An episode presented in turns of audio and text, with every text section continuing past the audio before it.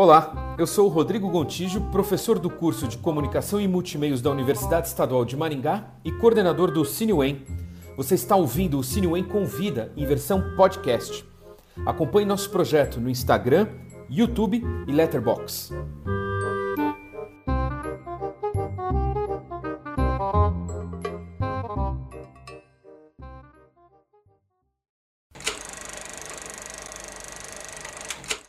Olá pessoal, tudo bem? Sejam todas, todos, todos bem-vindos. É, a gente vai começar agora a Conexão Latino-Americana, nossa terceira temporada de lives, promovido pelo CineWen, um projeto de extensão do Departamento de Fundamentos da Educação da Universidade Estadual de Maringá. O CineWen convida que são essas lives, a gente está na nossa terceira temporada, é realizada a partir de uma parceria entre os cursos de comunicação e multimeios da UEM e da PUC São Paulo. E nessa temporada a gente conta com apoio da TV PUC nas transmissões. Sou Rodrigo Gontijo, professor do curso de comunicação e multimeios da UEM e coordenador do Cine UEM. No encontro de hoje, a gente vai receber o cineasta mexicano Aron Fernandes, diretor dos filmes as Horas Mortas, de 2013, Um Filósofo na Arena, 2018, dentre outros, e como interlocutores, a gente vai ter a presença da Zuleika Bueno, professora da UEM, e do Sérgio Basbaum, professor da PUC São Paulo. O programa ele vai ser dividido em três blocos. No primeiro, a gente vai conversar sobre o longa As Horas Mortas, que estreou no Festival de San Sebastian, ganhou o prêmio de melhor contribuição artística no Festival de Tóquio e o prêmio de melhor atriz e menção especial do júri no Festival de Morelia. No segundo bloco, a gente vai falar sobre o documentário Um Filósofo na Arena, que estreou em festivais como Guadalajara, Montreal, Bafice e foi o documentário mexicano mais assistido de 2019. E no terceiro bloco, nossos, nosso convidado, o Arão Fernandes, ele vai responder as perguntas do público e a gente volta também para mais uma rodada de perguntas dos nossos professores convidados. Bom, vamos nessa. A gente começa então assistindo ao trailer de, das Horas Mortas.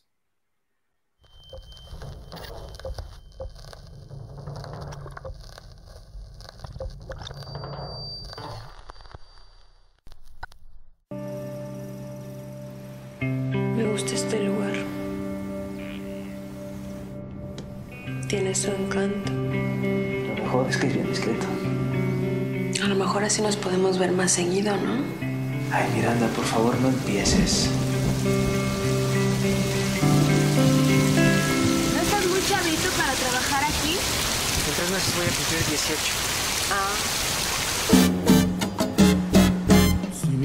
Me llamo Miranda, ¿y tú? Sebastián Ramírez Novoa. ¿Y tienes novia? Pero eso ya fue. Los amores van y vienen. No te preocupes, todo está en orden. ¿Estás bien? Sí. ¿Y usted? A mí como que ya se me fue el tren. ¿Dónde estás? Siempre me toca esperarlo.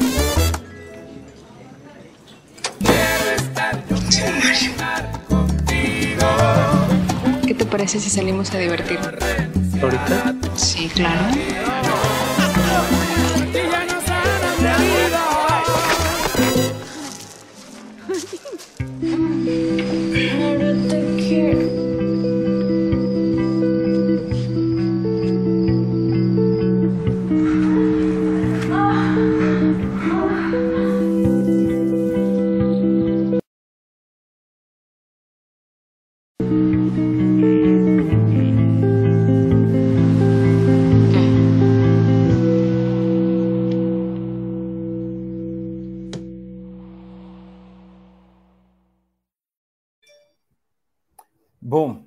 Convidar então o Aron Fernandes para estar aqui com a gente hoje. O Aron, ele estuda na França, onde obteve bacharelado em estudos fílmicos. Ele tem uma longa experiência como diretor e roteirista de cinema e TV, trabalhando com equipes internacionais em diversos formatos, como longa-metragem, documentário, série de TV e publicidade. Seu primeiro longa-metragem, Partes Usadas, de 2007, participou de mais de 40 festivais e ganhou prêmios, ganhou vários prêmios. Las Horas Muertas, que a gente vai falar hoje, de 2013, seu segundo filme, estreou no Festival de San Sebastián, como eu falei anteriormente, ganhou também o prêmio de melhor contribuição artística no Festival de Tóquio e prêmio de melhor atriz e menção especial do júri no Festival de Morelia. Em 2018, estreou é, o seu documentário Um Filósofo na Arena em vários festivais, como Guadalajara, Montreal, Bafice, e foi o documentário, como eu também já falei, mais o documentário mexicano mais assistido em 2019. Esse vai ser o assunto do nosso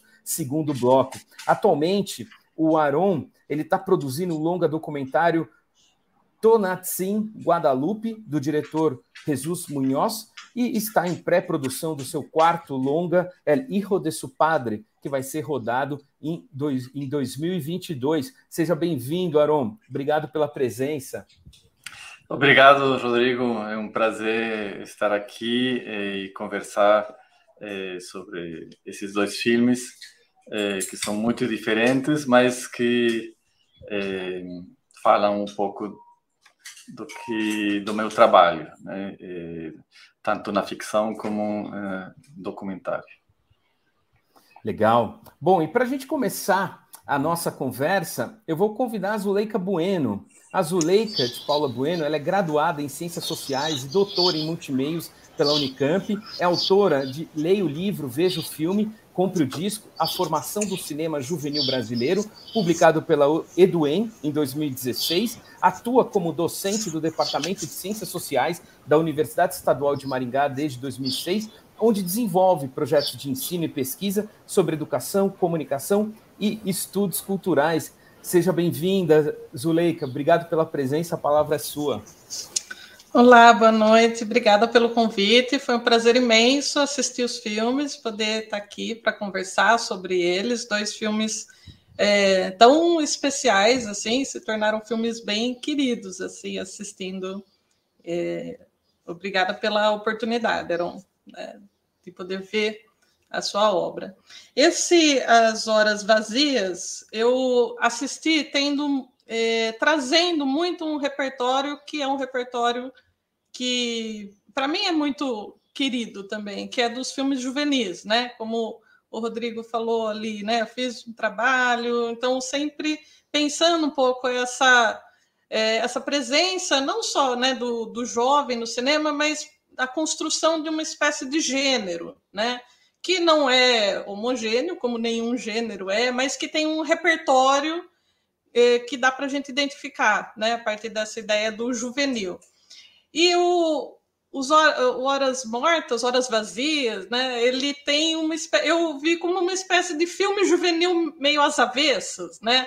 Um filme de praia meio que virado ali no avesso, né? Como se fosse é, uma outra praia. Então, me chamou muita atenção essa praia que não é aquela praia turística, assim, que é, mas não é tanto, né? Tem um empreendimento turístico ali que meio que não vinga, não vende direito. É uma praia muito bonita, mas está sempre muito deserta. O clima nunca está um sol escaldante, está sempre aquela. É, até brinquei com o Rodrigo, falei, podia ter sido filmado aqui no litoral sul de São Paulo, que sempre tem aquela chuvinha. É, então, me deu uma sensação também de uma praia, que era uma praia ao mesmo tempo familiar no cotidiano, na experiência, mas uma praia estranha dentro do repertório, por exemplo, se eu imaginar o Horas Mortas como um filme, um beat movie, né? É, e também essa personagem juvenil, que não é alguém que está lá passando férias, mas alguém que está trabalhando assim como todo mundo ali, né? É um filme onde toda, todas as personagens são trabalhadores, né? O menino que vende o coco, a camareira, é, a Miranda, né? Que é, enfim, trabalha lá no setor imobiliário, o Sebastião, que vai assumir o, o motel do tio. Então, assim, é, e daí na, na, no próprio título né, das Horas Vazias, que é um uma ideia que se contrapõe muito ao estereótipo de juventude, onde assim tudo é muito rápido, tudo é muito conectado. Teve momentos que eu falei, espera, mas assim, que ano que se passa esse filme? Porque ele nunca está no celular. E quando ele está no celular, nunca funciona. Tem que subir no telhado para. E aquele celular que, né? Ele ouve um pouquinho de música. Então, assim, tem traços de uma atemporalidade por outro lado, também um microcosmos, né? Assim, tem horas que você vê assim elementos que marcam muito aquele lugar. E daí eu fiquei pensando nesse título, né? Das horas mortas, das horas vazias, das horas longas. é, se existe uma intencionalidade, se você pensou quando escreveu, dirigiu o filme, de fazer uma, uma outra imagem de juventude, um outro filme de praia, se esse não era o, o repertório assim principal. É, muito obrigado pelos seus comentários. É, é muito legal ouvir é, alguém falando sobre um filme né, que a gente fez e sobretudo que já se passaram alguns anos, né? Então não eu, eu não tenho ele tão tão presente assim, mas mas agora você já me me recolocou eh, nele e, e, nas, nas minhas lembranças e, e, e é, eu não não pensei ele muito como um, um filme de gênero, né? Para assim eh, mas certamente é um filme que é, é, é um, uma educação sentimental, né? O que os, os é, anglo-saxônicos catalogam como coming of age, né? Assim, passagem à, à idade adulta.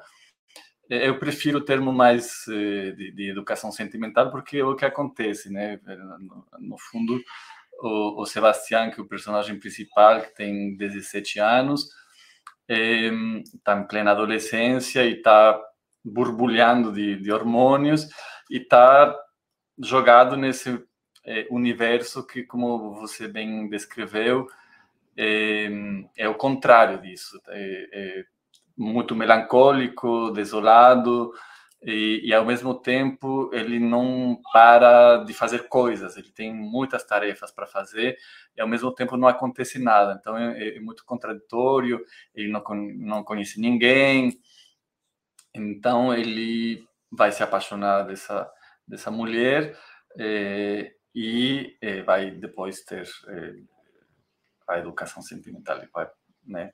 É, não vou contar o, final, mas, mas é, é, acontece algo entre eles. Então, não foi deliberado assim, de dizer, ah, vou fazer um team movie, vou subverter as regras e tal. Não. É, foi mais é, a questão de descrever é, um, um, personagem solitário no meio de um ambiente muito melancólico e descrever esse dia a dia é, e é, muito sensorial também, é, muito imagético, sem cair no, no excesso do, do tédio, né? Tem uma frase que eu, eu, eu, gosto muito que não é porque você fala do tédio que tem que fazer uma obra tediosa, né? Ou um filme tedioso ou, ou, ou um romance tedioso.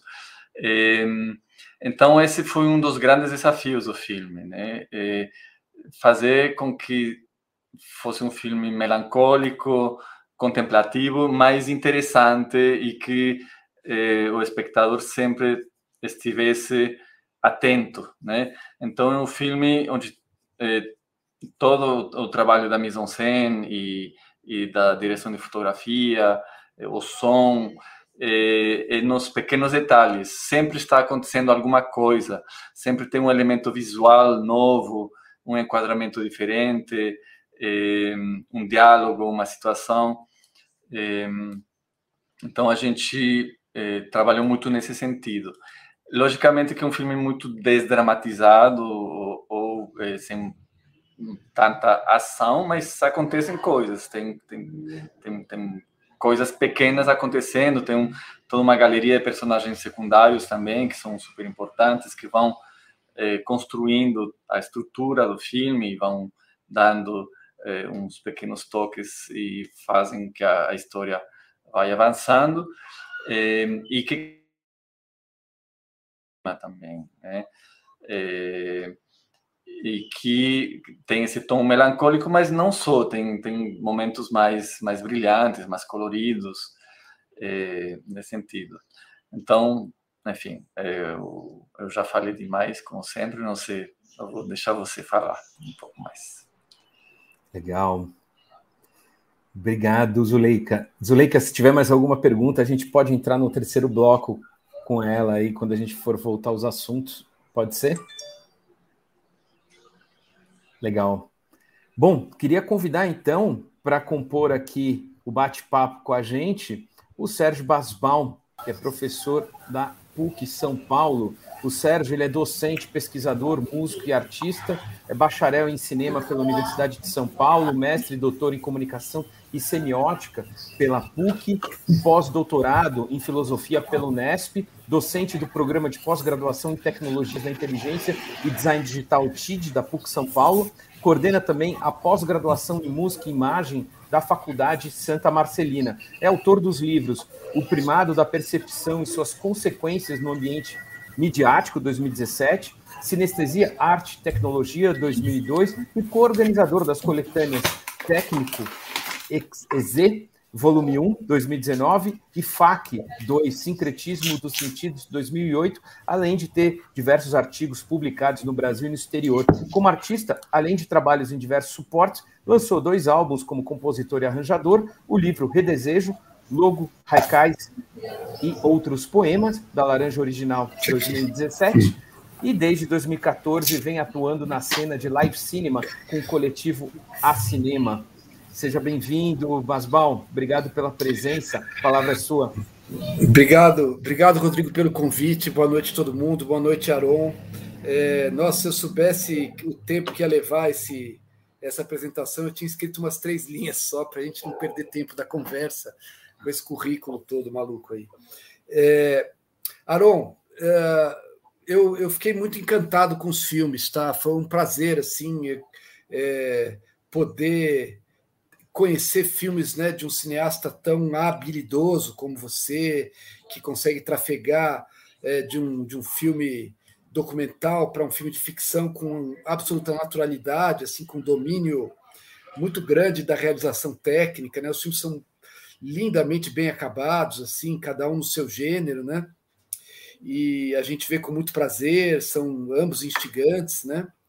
E o, o Horas Mortas, filme muito poético, assim, muito delicado. Eu que a minha pergunta vai mais na direção daquilo que é, das suas influências, da sua formação, porque no Horas Mortas, para o meu olhar aqui modesto de, de professor, né, e enfim, quem deu muita aula de cinema e, e pensa muito esse negócio aí, eu vi muito uma marca do, do neorrealismo italiano não sei se, se eu estou viajando, entendeu? Mas eu vi ali no seu filme um pouco de, de Rossellini, um pouco mais de De Sica, né? Então vi muito ali é, essa coisa do, né, dos roteiros do Zavatini, que é uma vida em que não acontece nada, mas por não acontecer nada, os detalhes ganham uma relevância enorme, né? É, um besouro é um grande acontecimento cotidiano, né? Uma queda do telhado é uma é um, é um verdadeiro, né, é, é, enfim, é, é, o drama do, do dia, né? O menino que, que colhe os cocos, né? Enfim, todo o fascínio do cotidiano que o neorrealismo se propôs a revelar em oposição ao glamour do cinema americano, né? E, e aí, claro, né, Zuleika observou a coisa do gênero, também não dá para para a gente fugir do verão de 42, né? Um verão de 42 na periferia do México, né? Então fica bem bonito isso, porque ninguém está de férias lá, como a, Zuleika falou, né? Mas também ninguém trabalha muito, né? Mas é, então é muito bonita a construção desse romance do, do rapaz com uma moça mais velha e tal. E, e nada é dramático demais, tudo é uma apreciação da vida como é, life goes on, né? Vida que segue, né? Mas que segue com um pouco de melancolia, um pouco de poesia, muita beleza, né? Então eu queria saber um pouco mais sobre as suas referências, assim, para se essa leitura tá, tá certa, né? Do neorrealismo ali no seu na, na sua construção dramática e tal. Acho que eu vou meio por aí na minha curiosidade, né? É, sim, é, Obrigado, Sérgio, por eh, esses comentários eh, muito acertados. É um prazer estar aqui eh, compartilhando eh, ideias e, e eh, batendo esse papo. E certamente tem tem muito de, de neorrealismo. eu mamei no neorrealismo italiano durante os meus estudos, foi uma influência muito grande, né? Eu acho que é, para muitos cineastas latino-americanos, né, nos sentimos muito próximos é, do neorrealismo italiano, talvez pela cotidianeidade, né, e pela esse sonho também de construir histórias simples, com pouca grana, né, porque sempre é, nos, nossos orçamentos são, são castigados, né, e pequenos, então essa facilidade que as histórias do cotidiano nos nos brindam, né, nos, nos oferece e, e não tanto ficar frustrado por querer fazer um filme de gênero é, super complicado, né? Mas além da, da questão da, da, dessa praticidade, é um cinema que é, eu sempre gostei per se, né? Porque sempre me interessei pelas é, micro histórias, é, personagens, é, os pequenos heróis do dia a dia, né? As situações é, corriqueiras é, e não tanto os grandes dramas, né? Se bem que o, o, quando a gente estuda bem é, é, de Sica e tal, são grandes melodramas, né? É, então, tirando essa, essa vena mais melodramática, se chega a, um, a uma histórias um pouco mais hum, mais crônicas, né? É, que, que é o que me, me interessa. É, dentro do, do, dos cineastas eh, italianos, eu, eu, gosto muito do Rossellini, é um grande, grande, grande referência para mim.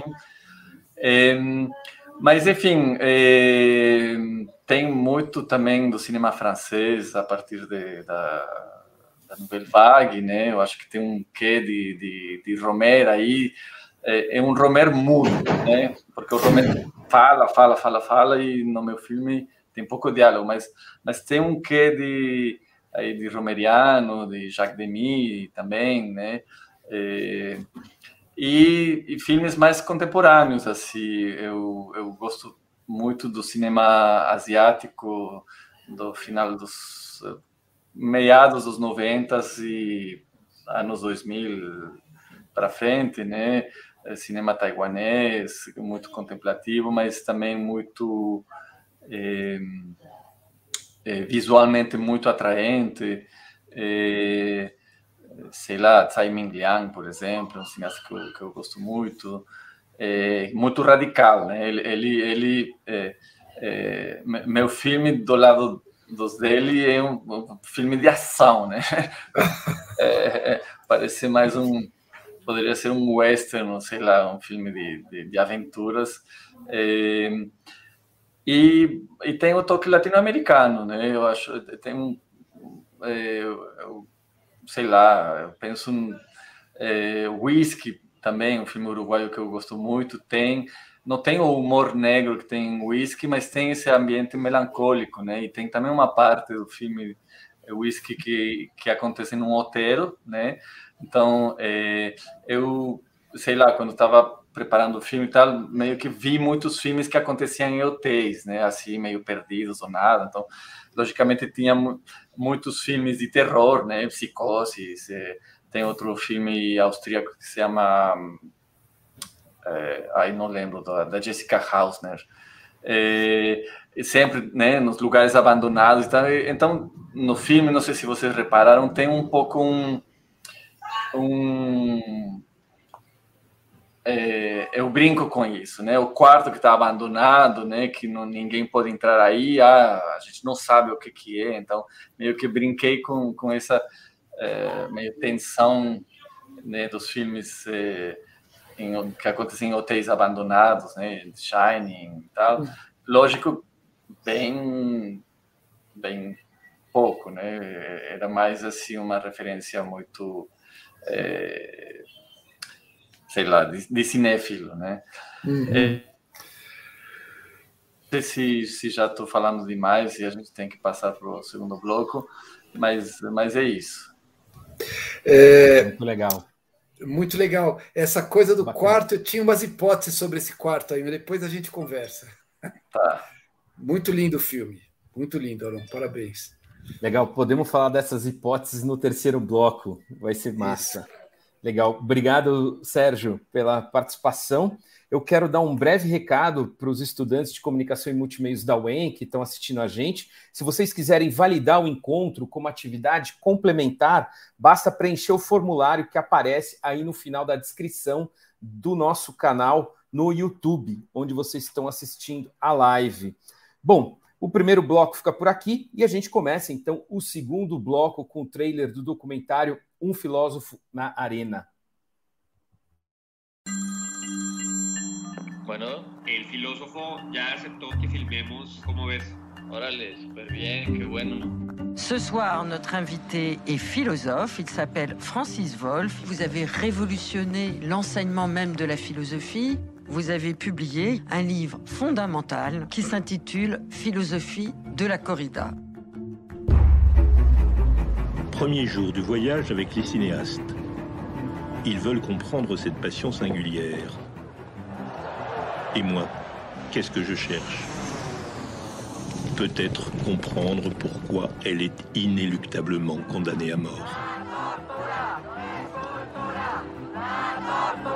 Adversarios de los toros ha habido siempre. Toro está indefenso. El hecho de la inigualdad de condiciones hace la competición tramposa. Ça, c'est pervers. C'est un effet de mode, du politiquement correct. Es un descrédito del humano. Comença la votació. 68 vots a favor, 55 vots en contra. De feria en feria, je retrouve la même ferveur, la même frénésie autour du taureau.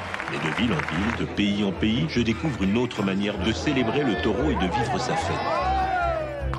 Il entre en piste, c'est la star. La morale de la corrida, c'est que nul n'a le droit de mettre à mort l'animal respecté sans avoir mis sa vie en jeu.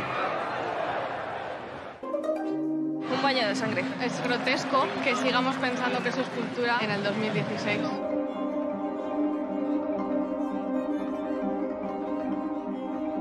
N'est-ce pas notre époque qui veut cacher la mort comme une maladie honteuse?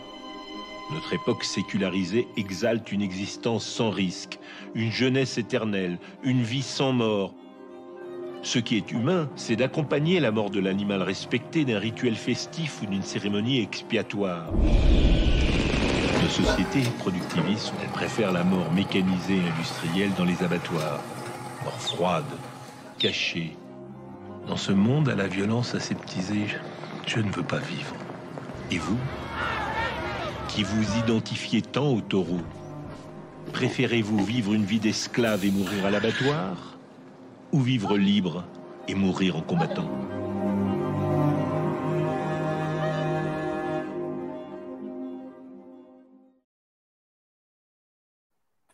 Bom, a gente está de volta aqui para começar o segundo bloco, e aí eu convido a professora Zuleika Bueno para iniciar esse segundo bloco. Palavra é sua, Zuleika.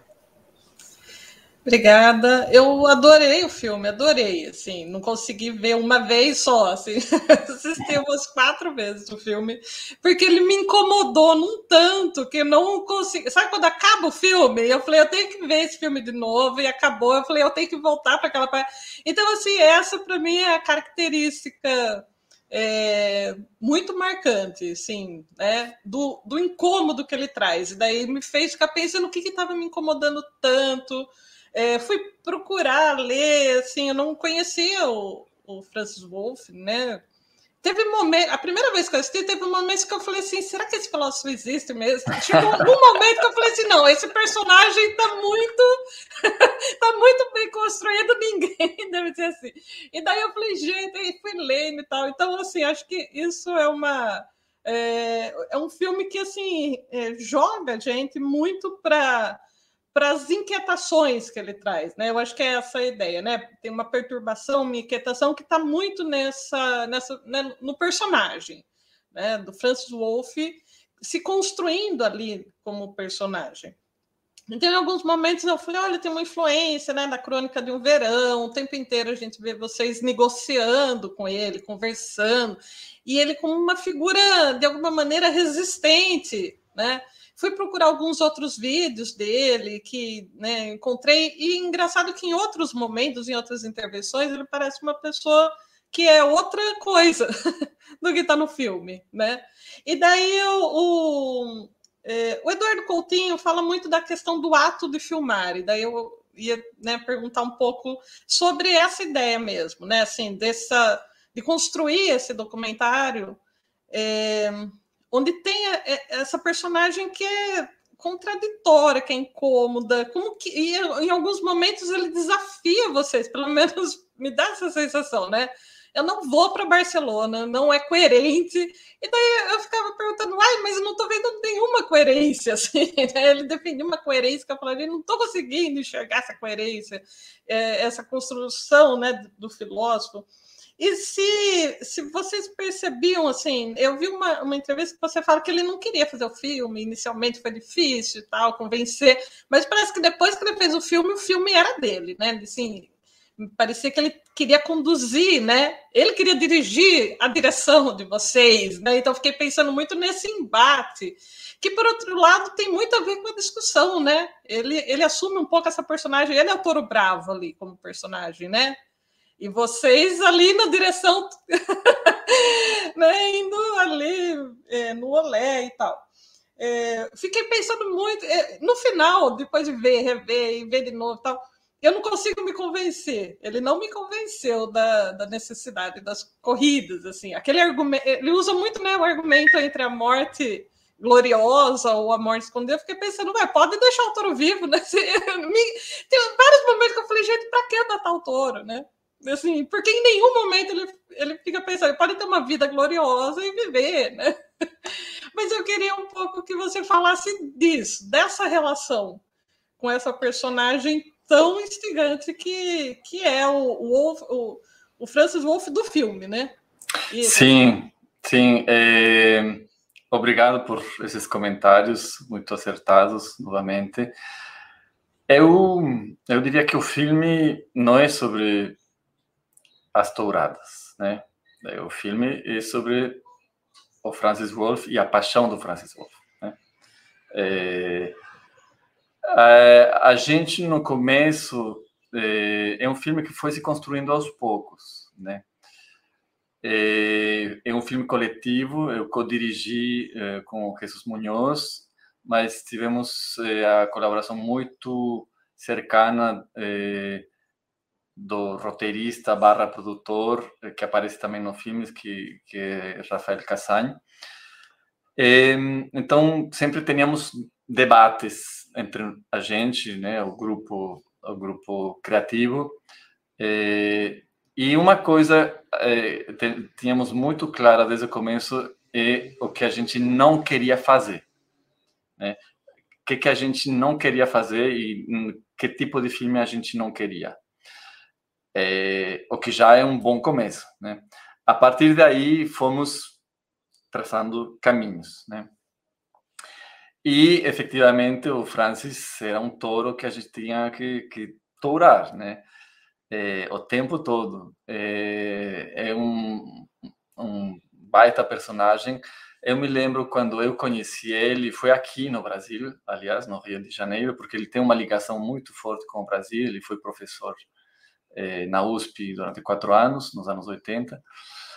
Eh, e eh, o que me fez decidir, porque foi um, foi um convite que o Jesus me fez né, para participar do filme, eu falei: bom, a gente precisa ter um personagem forte, e esse personagem eu acho que tem que ser o Francis.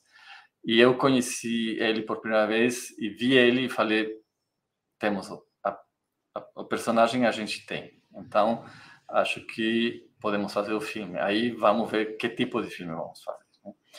E ele, é, ele é uma pessoa super generosa, super é, com muito humor, ao mesmo tempo é muito quadrado, é, é francês, cartesiano, ultra racional, né? E ele não suporta sair de, desse quadrado, né? E, e, e, era muito receoso da imagem que ele estava dando, né? e ao mesmo tempo muito eh, não queria sair no filme, não queria eh, uma não sei se timidez, mas eh, uma espécie de pudor barra não dar uma má imagem, né? Gosto da, da imagem dele. E a gente, no final, convencemos ele, porque ele não queria, eh, não queria sair no filme, é, convencemos ele dizendo, bom, a gente vai sair também no filme, tá? Você toma o risco de sair no filme, a gente vai também tomar esse risco de sair no filme, e o filme vai ser um pouco também a história do próprio filme, né? Outro elemento que a gente tinha, que a gente sabia que queria, era a viagem. A gente queria fazer essa viagem em território taurino, né? Então, sul da França, Espanha e México, né? Que são três países onde se pratica a tauromáquia. É, então, é, bom, me perdi um pouco aqui nas, nas, nos meus pensamentos, mas o filme não busca é, convencer ninguém. Então, eu acho ótimo que você não tenha se convencido, porque não, a gente não quer convencer ninguém. É, eu acho que o filme é, é, só isso, é mostrar a paixão de um aficionado, né, taurino, que é o Francis Wolff, e que a paixão dele é uma paixão muito visceral, muito à flor da pele, mas ao mesmo tempo muito racional. Ele tenta justamente racionalizar isso e botar em argumentos filosóficos, e isso que é o bacana, né? É, é que e ele consegue ter uns argumentos muito sólidos e muito é, estruturados, mas ele não procura convencer. O que ele quer é que a gente que não tem nada a ver com os touros entenda essa paixão, essa sensibilidade e que é uma minoria e que essa minoria será respeitada, né? É, eu não gosto de touradas, é, acho uma estética interessante, tal, mas ao mesmo tempo um mundo que não que não plasticamente eu estou falando, né? E, e, e dramaticamente que não não convém com minha sensibilidade de cineasta.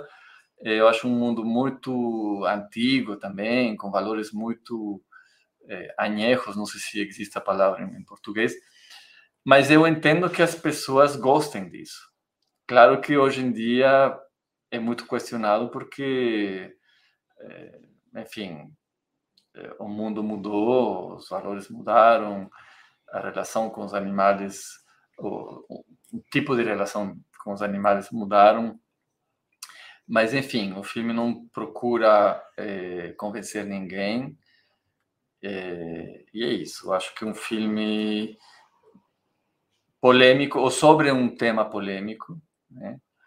É, mas a gente não quis entrar nesse debate de pró ou contra, é, né? era mais seguir isso, fazer o retrato desse filósofo que que é uma pessoa isso cheia de contradições, muito muito testarudo, né? Que, com, que, queria ter o controle absoluto do filme, então começava a dirigir, então aí a gente a gente entrou em, em embate e a gente riu desse embate, né? Então é, algumas cenas que você é, nombrou aí, é, logicamente são claramente mise en scène, né? A gente reproduziu, mas reprodu... é, é, é, foram situações que, que aconteceram mesmo no filme, né? Então a gente brincou, ah, vamos então botar isso no filme, né? E, nesse sentido, uma referência é, que a gente tinha muito é o, o cineasta português Marcelo Gomes, né? É, é, o Marcelo, sim. É que eu sempre confundo com o brasileiro. É, Miguel, é que tem Miguel Gomes e Marcelo Gomes. É o Miguel Gomes, o, o português. É, né, que tem um filme maravilhoso que se chama é, Meu Querido Mês de Agosto, que eu, adoro, e que tem, tem também um filme híbrido, né, entre documentário e ficção, tem, tem muitas, é, tem um processo mesmo de, de fabricação do filme dentro do filme, da ficção, então é um pouco brincar com, com os gêneros, né, é, é, também é, nesse filme, talvez estou me adiantando um pouco, mas é um filme cheio de, de referências de gêneros, é um filme, é um road movie, é, é, tem momentos de ficção, tem momentos de documentário puro e duro, tem entrevistas, tem é, a parte de reportagem, né, da parte dos filósofos da rua, né, que são essas entrevistas a pessoas na rua. É, enfim, é um filme, a gente brincava, é, no final, é, é um filme ornitorrinco, né, que nem como a, a corrida é definida pelo Francis, né, que, que é um, um, uma coisa que não pertence a, a nada, né, que tem um pouquinho de tudo, né? Então, é, nosso filme é um filme ornitorrinco porque tem isso, tem entrevistas, tem a parte documentário, tem ficções, tem essas cápsulas filosóficas e, e dá esse, essa espécie de collage que, no fundo, é, acho que deu certo. A gente ficou muito feliz eh, pelo resultado. Legal, muito bacana. Bom, obrigado, Zuleika. E aí, para dar continuidade, chamo o Sérgio Basbal para conversar sobre o filósofo na arena. O Aron, é, esse filme, como você citou agora, né, como você falou agora, ele tem muita coisa encenada, né? Então não é um documentário verité no sentido de que vão abrir a câmera aqui e e capturar o real e ver o que acontece. Quer dizer, ele é muito, muito detalhadamente construído, né? E, e agora você citou, a gente está com o tempo curto aqui.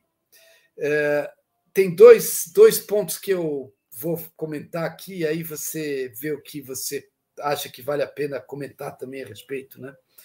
Um é, é óbvio, acho que está um pouco no que vocês já falaram aí, que ele representa um mundo, o, o Francis representa um mundo que está se extinguindo. Quer dizer, o Francis vive num resto de modernidade, né?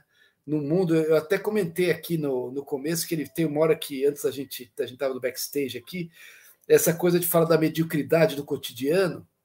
Isso é para a civilização que tem cotidiano. A gente que vive aqui no terceiro no, no, no, Brasil. A gente não sabe o que é esse cotidiano medíocre, a gente sabe o que é um cotidiano onde a gente dá pirueta, todo mundo, todo dia a gente está mais perto daquele, daquele toureiro que dá uma pirueta e pula por cima do touro, do que o cotidiano que ele chama de medíocre da existência do mundo disciplinar moderno, vamos dizer assim, né? E aí nesse quadro assim, é, ele faz uma defesa muito hábil, coloca muitas questões, é, fala assim: se eu vou abrir mão do meu mundo, vocês vão ter que me convencer, né? A, a realmente a, a, a, mudar. Eu sei que ele vai morrer, mas vocês querem que eu viva fora do meu mundo, vocês vão ter que vir com argumentos muito bons para isso, né? E aí a passagem que me chamou a atenção já na primeira vez, eu vi o filme duas vezes, é justamente essa que você falou dos filósofos de rua, que coloca um problema gigante contemporâneo, e acho que aqui no Brasil também, entre o, ou talvez sobretudo aqui no Brasil, né, entre o chamado conhecimento, alta cultura, sei lá, né, e o conhecimento da rua. Né? E que para ele não há a menor dúvida que o conhecimento dele é superior. Né? E que o conhecimento racional, Aristóteles, o único filósofo da rua que eu admito é o, é o Sócrates. ele fala, né? Então, isso. E eu, eu tive a impressão, agora, quando você respondeu para a Zuleika, já não sei bem, que aquela hora em que ele discutiu isso com vocês, aquilo estava acontecendo é, na frente da câmera sem muita sem muito ensaio. Agora, depois você vai ter que me contar se isso foi reorganizado ou não, né? A outra lado não vou para Barcelona, acho que até é, podia ser mais pode não ter acontecido daquele jeito, não sei, mas essa eu tive muita impressão que era o momento que o filme também escapa, sabe? Que o mundo, o mundo ao redor desse mundo organizado da cabeça dele escapa de controle e, e o mundo vai pular para dentro da razão, né? E, e na verdade a razão é uma coisa que corre atrás do próprio rabo, né? Então é, é uma metáfora boa para os touros também essa. E, e aí acaba que a racionalidade é, qual que é a escape da racionalidade? É o mundo, né? o escape do labirinto da racionalidade é o mundo, porque a racionalidade nunca vai dar conta do mundo todo. E ali eu tenho a impressão que é o momento em que o, o mundo escapa para dentro do filme ali e coloca esse problema de que o mundo é muito maior do que a razão dele. Né?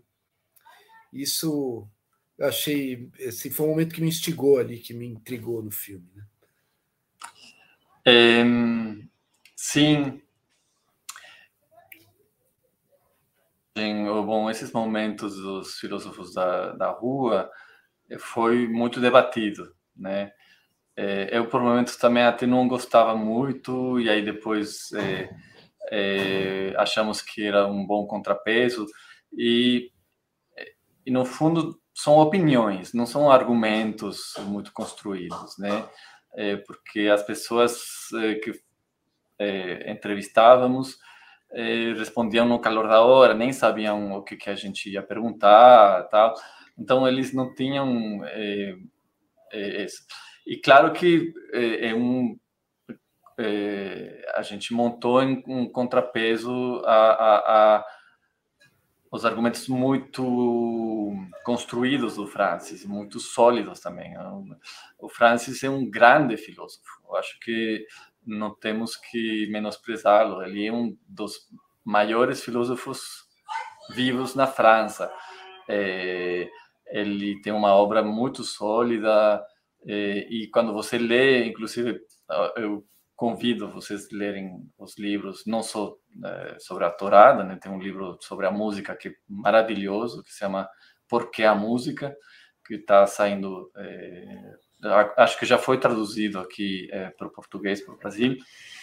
É, enfim, tem um, tem um, um, um, um relacionamento muito bem construído, muito sólido, muito cartesiano, claro, é, no final ele é francês, né? E, e então ter um, um, um, cara tão inteligente na frente, assim, tão carismático e ao mesmo tempo tão contraditório, foi, foi muito instigante, né? Porque a gente tinha sempre que é, que se, é, esse debate, a gente procurava esse debate e, e é, ele sempre te instiga a pensar, né, a, a, a debater. A... Então, isso foi muito muito interessante no processo do filme e das decisões de tomar no filme, né? E, e também para dizer para ele, oh, não, você não está dirigindo o filme, é, quem está dirigindo é a gente, a gente quer isso assim por tal, tal e tal razão. As, as, as cenas que foram é, mise-en-scène, que tem várias assim, algumas mais complexas do que outras, tínhamos certas regras, né? E elas foram construídas, mas não tanto. Era assim, a gente sabia que eh, queríamos botar eh, certas ideias e, e discurso no, no, filme, nós falamos, bom, é, é uma tomada só. Se sair nessa tomada, bacana. Se não sair nessa, na primeira tomada, então a gente não faz, porque é, tudo bem fabricar um pouquinho, mas nem tanto, não, não é uma ficção, ficção, né? Mas, é, então, essa era uma, uma regra que a gente tinha. Então, a questão do, do debate dos filósofos é, de rua se deu numa outra situação, que não se deu num, num almoço que a gente tinha, e que a gente gravou com um iPhone, mas aí não, não deu. Falamos, bom, então vamos, vamos colocar isso e a gente debate e a ver o que, que, que, sai. E aí deu, deu no que deu, é uma cena um pouco engraçada, tal, a gente fica bravo e tal, tal.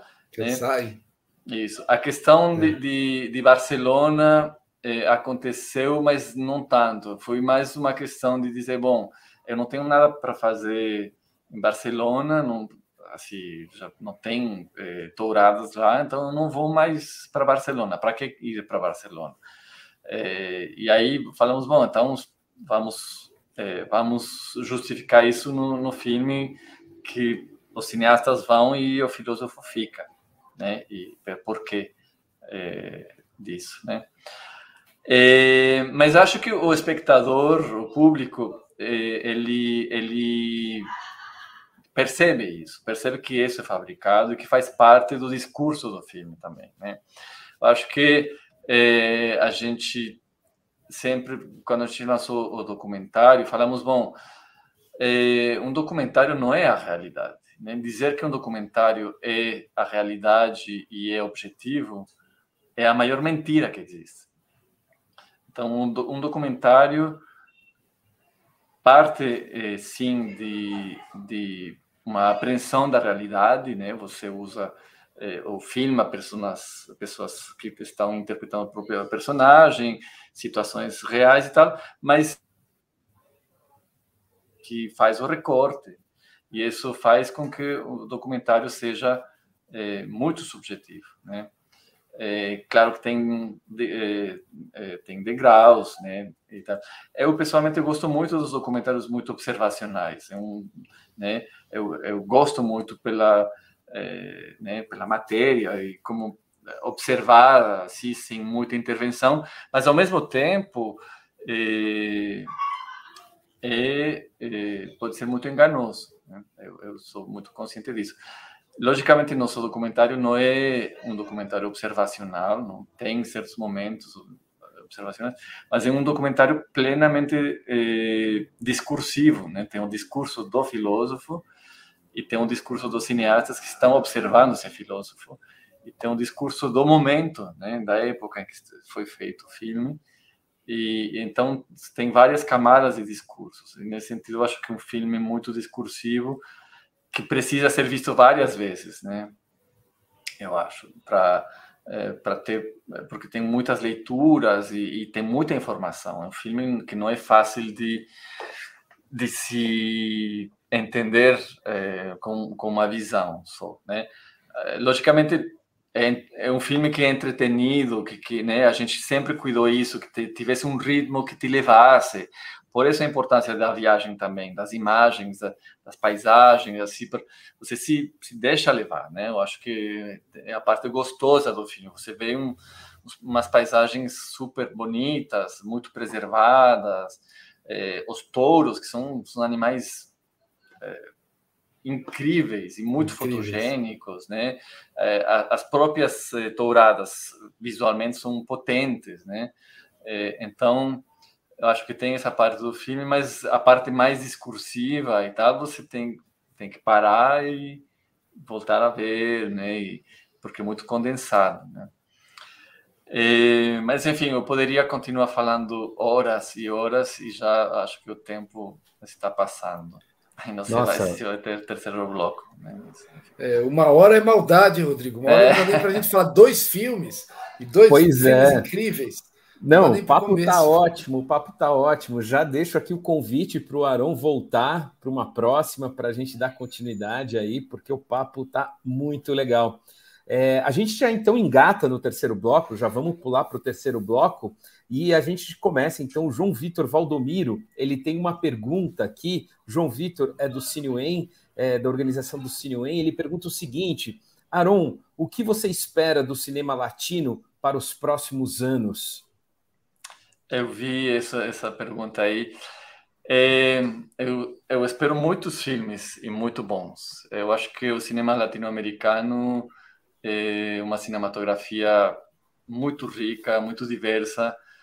É, não sei se existe per se o cinema latino-americano. Existe o cinema feito por os latino-americanos, mas não sei se existe assim essa envelope do cinema latino-americano, né? É, mas eu acho que é de uma diversidade incrível e eu espero grandes filmes nos anos, nos próximos anos.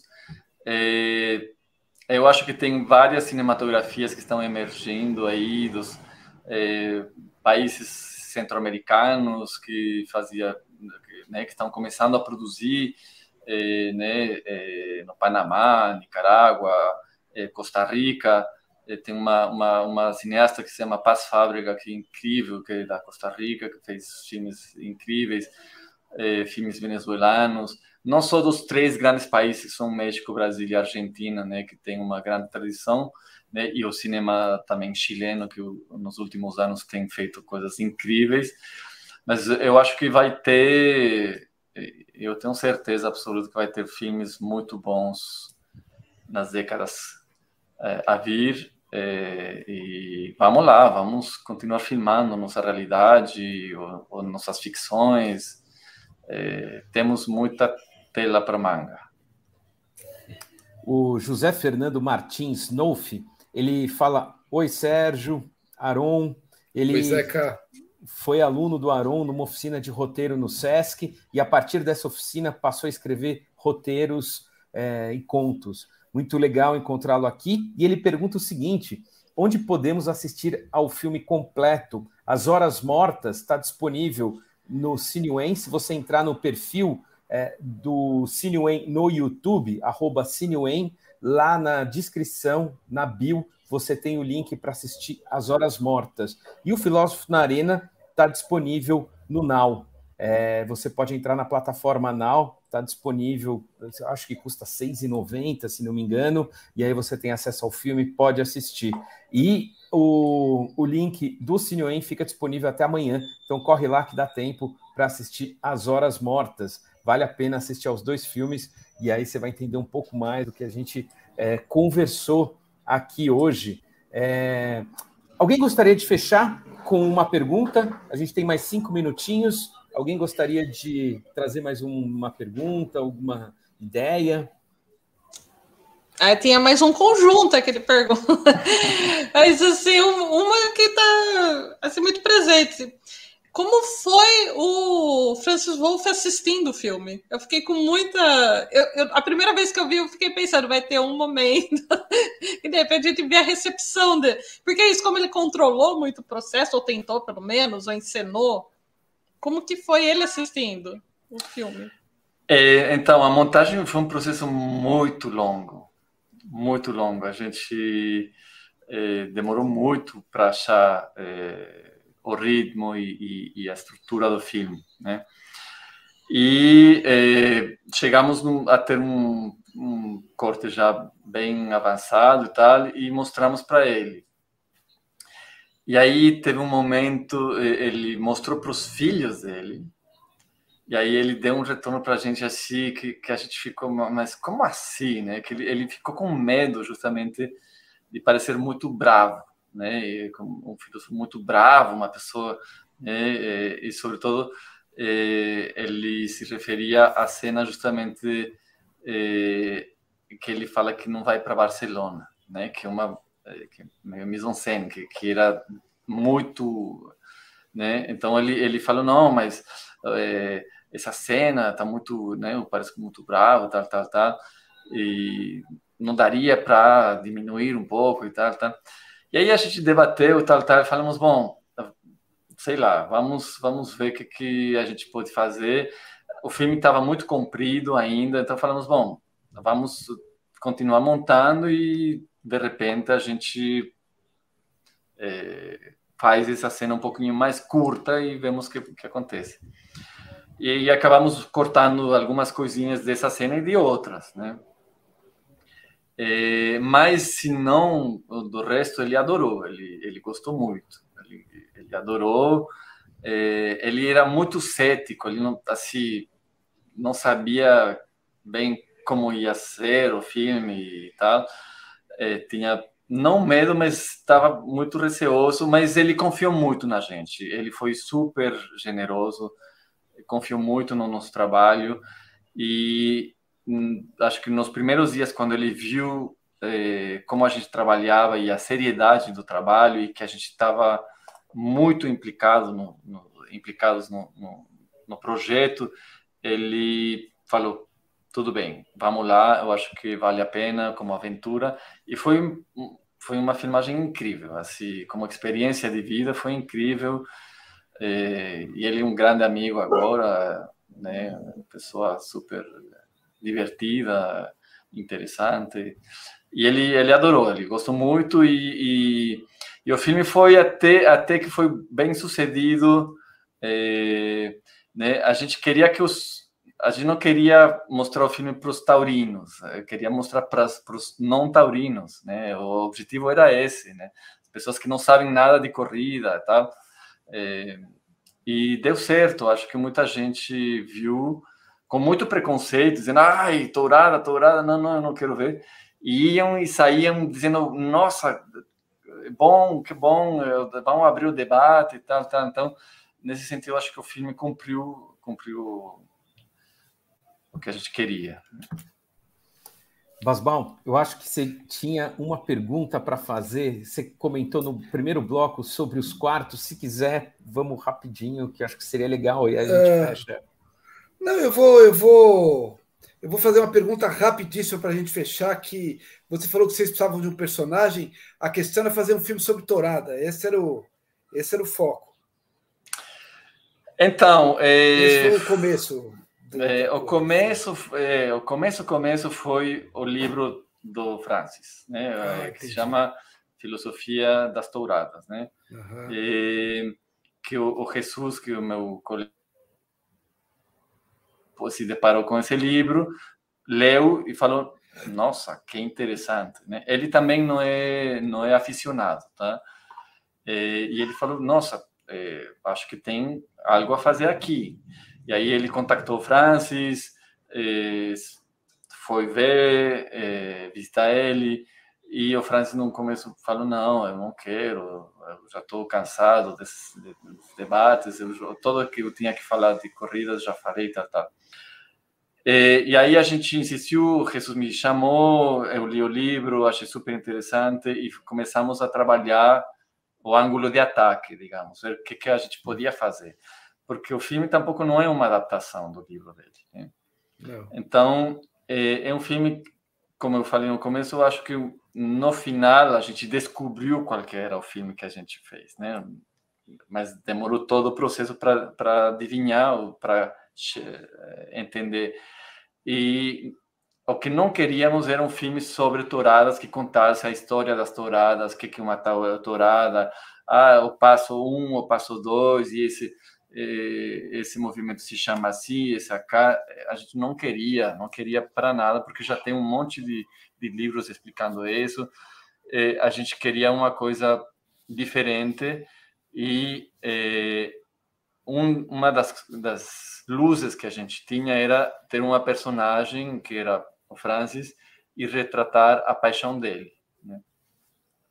Então, nesse sentido, eu acho que o filme é um pouco isso, mas não só. Eu acho que o filme tem vários filmes dentro do filme. Como eu falei, um filme ornitorrinco, é, que, que é isso, que, que, você pode ver como um filme de touradas, como um filme de filosofia, como um filme, uma viagem, enfim, é, tem um pouco de tudo isso. Muito, Muito legal. Bom. O filme é lindo. Muito bacana. Gente, chegamos ao final, infelizmente. O papo tá maravilhoso. Quero agradecer a presença do Aron Fernandes, que topou tão prontamente, depois de algumas trocas, algumas agendas que entraram em conflito. A gente conseguiu aqui trazer o Aron. A gente está muito feliz com a presença do Aron. E fica aqui o convite, Aron, para você voltar mais vezes. Muito obrigado. É, eu que agradeço, é sempre super gostoso falar dos filmes, que as pessoas vejam meus filmes, afinal de contas eu fiz os filmes para que sejam vistos e debatidos. E falta isso. Eu, eu, sinto muita saudade, muita falta de, de falar dos filmes, falar de cinema, falar de audiovisual. É, para mim é assim um deleite, um super gostoso estar aqui. Eu poderia ficar a noite inteira falando não só dos meus filmes, mas de cinema. E vamos fazer, vamos fazer o topo, o topo. E que não seja só uma hora, vamos. É. Que seja. Faremos Outro Bom. encontro, então, com mais tempo, com certeza. Vamos fazer a virada. Virada é, Way. É, é. é legal, é legal. Sensacional. Sérgio Zuleika, brigadíssimo pela presença, pelos comentários, pelo bate-papo, pelas perguntas. Quero agradecer demais a presença de vocês dois. Legal. Rodrigo, Eu obrigado pelo convite. Também.